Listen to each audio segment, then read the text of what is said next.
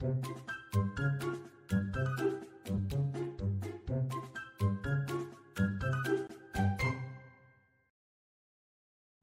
大家好，欢迎收听《给个说法》，我是德意法律事务所的林小编。那我们今天呢，不是要进行《给个说法》的专业性的节目，我们今天比较像是闲话家常。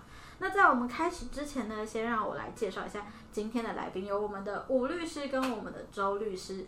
那吴律师可以请你先自我介绍一下吗？大家好，我是吴律师。是，那这边的话是我们的实习周，呃，周实习律师。对，那我等一下还是整场节目我们还是说周律师。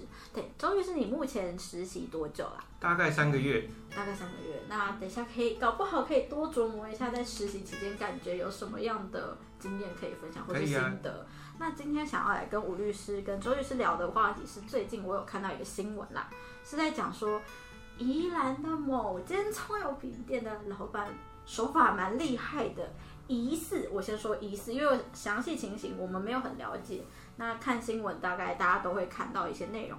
反正他就是会在结账的时候故意弄掉。我现在说，我现在说是看到新闻哦，他是说那个阿妈是阿妈吗？好像是阿妈。反正就是老板会在结账的时候故意弄掉百元钞，并且要求顾客再重新付，就说啊，你刚刚没有给我钱，你给我的钱不够。那这个消息曝光以后，就引发就是网友群起激愤啦，然后疯狂的涌入去把他那 Google 评价挤到一个负评，对。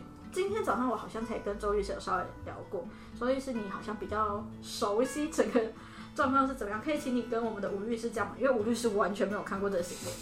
呃，首先我觉得这个阿妈的手法非常厉害，因为像变魔术的过程，你知道吗？就是收钱收一收，就跟就莫名的手法把对方的钱收到的钱藏在某个地方，然后就跟对方说，我少收你一百块、五十块，然后要求重新要求对方重新再给付一次。然后对方也老老实实的，就是给钱了，差不多就是这个样子。嗯，那他那我我会好奇一个是他们是怎么发现这件事情的？是有录影吗？还是对，是有人录影，有人录影，所以是有人还特别去搜证。可能有人被，呃，我觉得应该是这样讲，因为大家其实，比如说你像是夜市摊贩的，我其实给钱有的时候，我就是记得啊，我拿的是钞票，但是我可能不知道我拿了。多大多大面额的钞票？对，多大面额的钞票，或是拿了几张？比如说，人家跟我讲说，哎，你这个一百六，然后夜市嘛，你就直接好像我好像可能拿了两张，两张一百块，或是我拿了三张一百块，我可能自己没有印象了。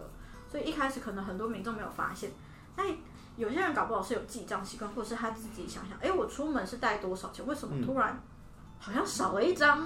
嗯，搞不好是因为有人发现，然后回去再去看看，有这个机会啦。我觉得其实。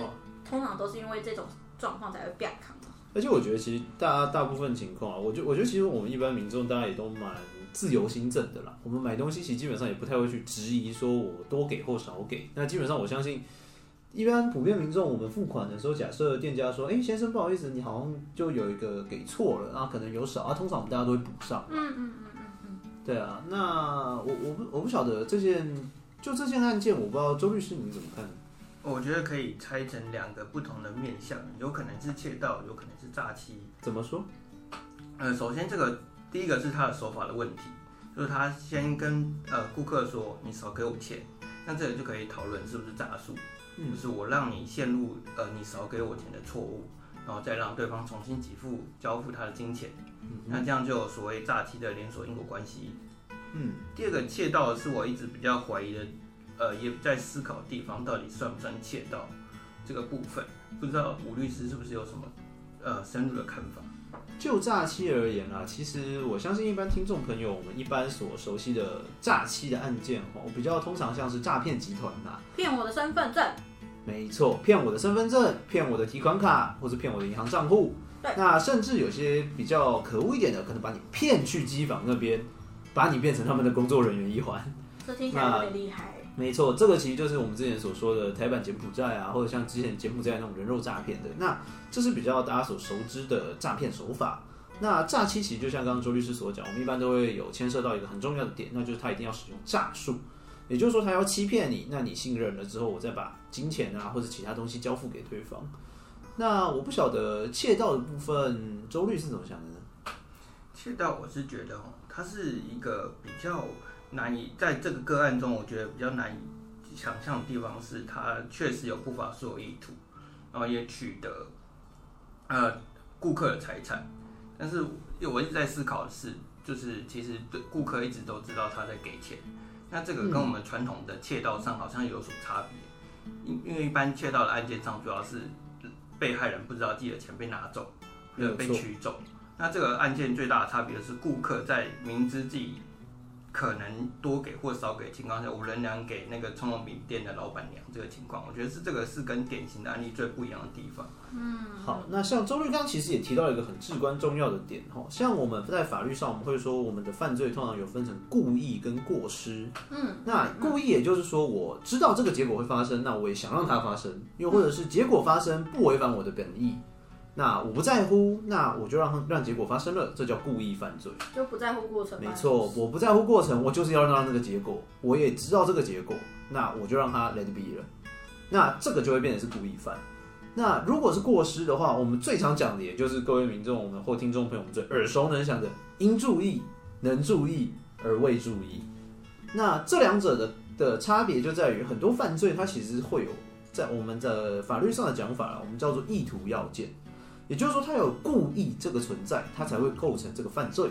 那像刚刚所说，周律有提到，我们在那个当下，我们无法知道说老板到底是不是故意要使用诈术，又或者是他是不是真的有那个故意要去窃取我们顾客的金钱。那这部分就会很明显的去区别出他是否会成罪的这个问题。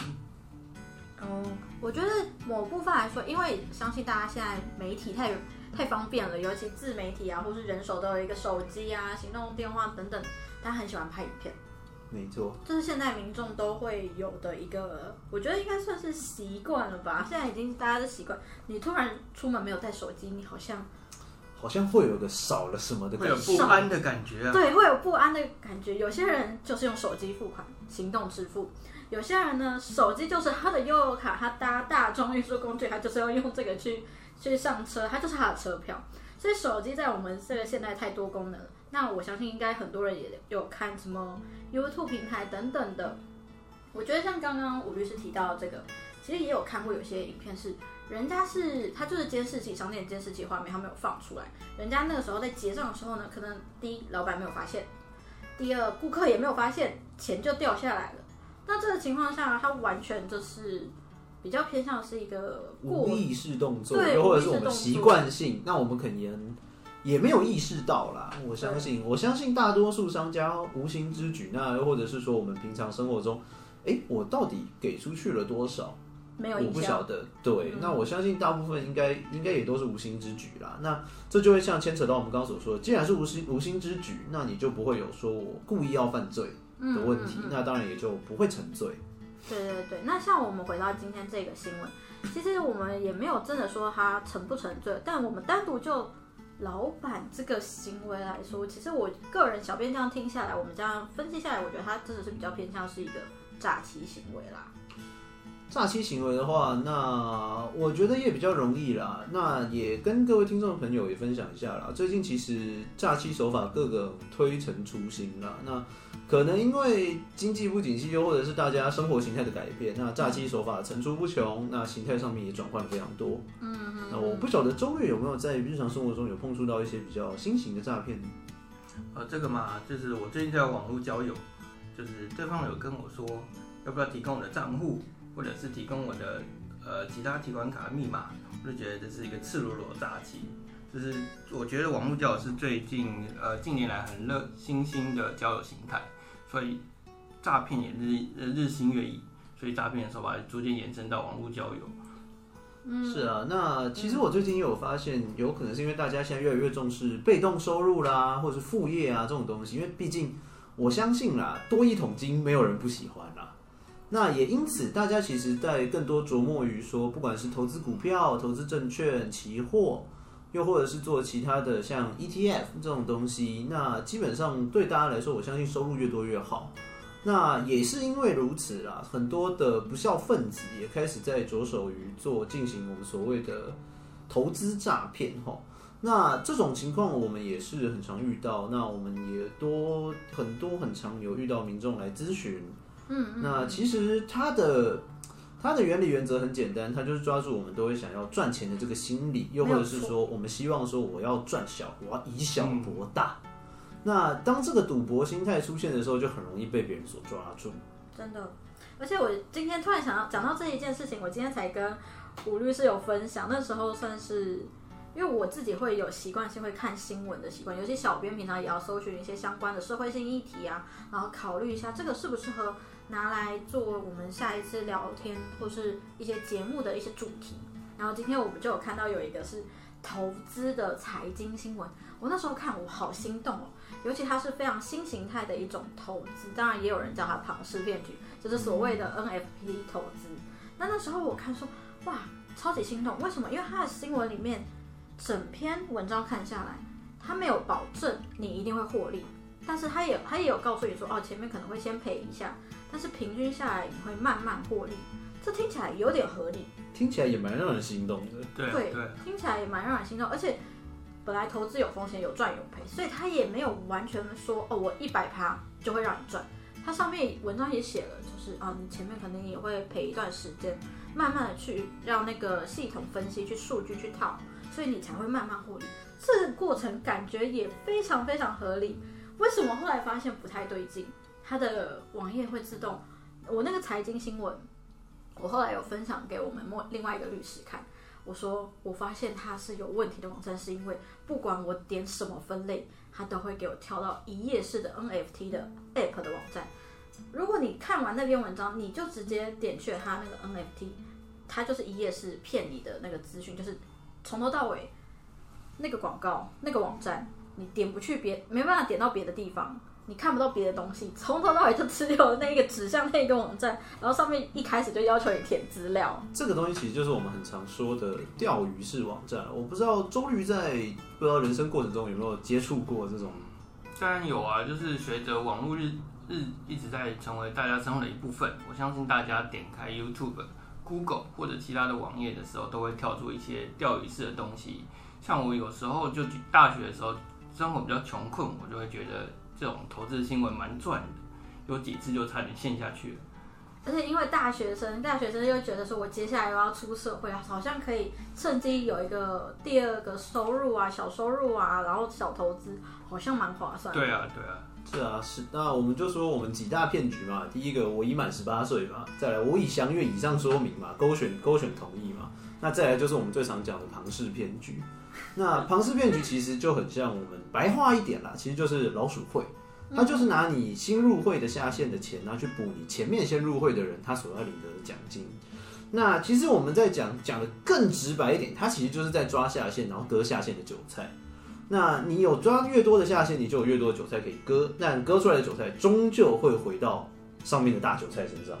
那既然韭菜出于下面，那迟早迟早它的泡沫都会崩坏。那也就是说，这个这个庞氏骗局本身它就是一个循环利用的一个现场。那你基本上当它的它的机体已经不够大，无法再支撑的时候，一夕之间它就崩坏了。也正是因此啊，很多我们所遭受到。被诈骗集团所利用的民众，他们的金钱也会在一夕之间消失。因为其实，在整个诈骗的过程中，你所领到的，他们所声称的股息、股利，甚至是你做对冲所赚到的那些钱，其实都是从你原本被骗去的钱里面搜刮一小部分，暂时还给你而已。所以，可是因为这个暂时还给我的部分，我就会觉得说，哎。我有获利耶，好像真的有赢钱。对，那这时候他就抓住了你一个心态，叫做我要以小博大，而且我有机会。对，没有错。那这个部分的话，我也觉得其实有的时候真的还是要再一次、再次强调，就是各位就是投资有赚有赔，不可能稳赚不赔。如果今天人这个人告诉你说，哎，长久下来你一定会赚大钱。或是他跟你讲说，哎，你只要小小的投资，我可以保证你获利。其实我觉得在之前，你要应该要先查查他有没有政府机关的背书。没错，而且也在这边提醒各位民众啦，跟听众朋友，如果你想要做股票交易或是期货交易，请认明，在我国基本上你要买股票一定要有证券户。嗯，你要你如果看到有什么在 Line 上面啊，在 Facebook 上面啦，或者是其他的交友软体上面，他说。股海明灯圈老师，每日几只标股，然后跟你说，我们就是要大家一起凑团，有足够的基金，我们大家老师带领你赚大钱。然后你从头到尾交易的时候，都只有把钱给他，不知道买了哪一只股票，你也没有使用你的证券账户。那我们要提醒各位了，这个有比较高的几率是诈骗集团所假扮。嗯，大家在看那种投资新闻啊，或者是赖莫名传来的投资讯息的时候，还是要多加点注意一下它的来源处跟查证。我觉得查证是预防诈欺一个非常重要的方法。而且尤其现在网络那么方便啊，Google 大家随便查一查，你可能就会看到有没有其他人被骗过了。没错，因为相同的诈骗手法其实它会重复出现啦。那当然与时俱进，诈骗集团的手法也一直推陈出新，但始终不变的是，其实一六五的反诈骗专线，又或者是各位听众朋友们，我们可以基本的做做一些上网查证的能力。那不仅保护自己啦，也可以保护自己的财产，不要被莫名的就被诈骗集团所偷走了。这毕竟都是。大家的辛苦钱，真的赚钱不容易啊！没错没错，钱难赚，但是真的大家也不要因为想说我想要获得更多的钱，然后我想说，哎，这是一个机会，我试试看，没关系。我跟你们说，你们很容易会因为试上去就觉得说，一第一次试啊，投钱进去马上有获利，就觉得我可以投更多钱，一尝到甜头就上头了。你上头了就影响时代，可能就回不了头了。没错啊，所以其实诈欺、诈欺这些案件，我们最终都还是一直在强调，跟听众朋友强调，就是没有天下没有白吃的午餐啦，大家都是努力赚钱。如果今天这个钱来的那么容易，你是不是应该要担心它来自哪里？这是有很多的风险。那我们今天也算是小聊一下，之后也希望可以再请律师们跟我们分享更多的诈欺案件，或是现在最新的骗术，其实我们要小心有哪些。那今天感谢两位律师的那个分享。如果喜欢或想听更多律师的分享呢，欢迎大家关注给个说法，关注我们的 YouTube 频道会有字幕版的 Podcast 可以看。如果你有其他法律问题想咨询，也欢迎 Google 搜寻德意法律事务所来电询问。我们每周五晚上九点半在 parkas YouTube 平台与你们再次相会。我是林小编，我是武律师，我是周思慈律师。谢谢您收听《给个说法》，我们下次再见，拜拜。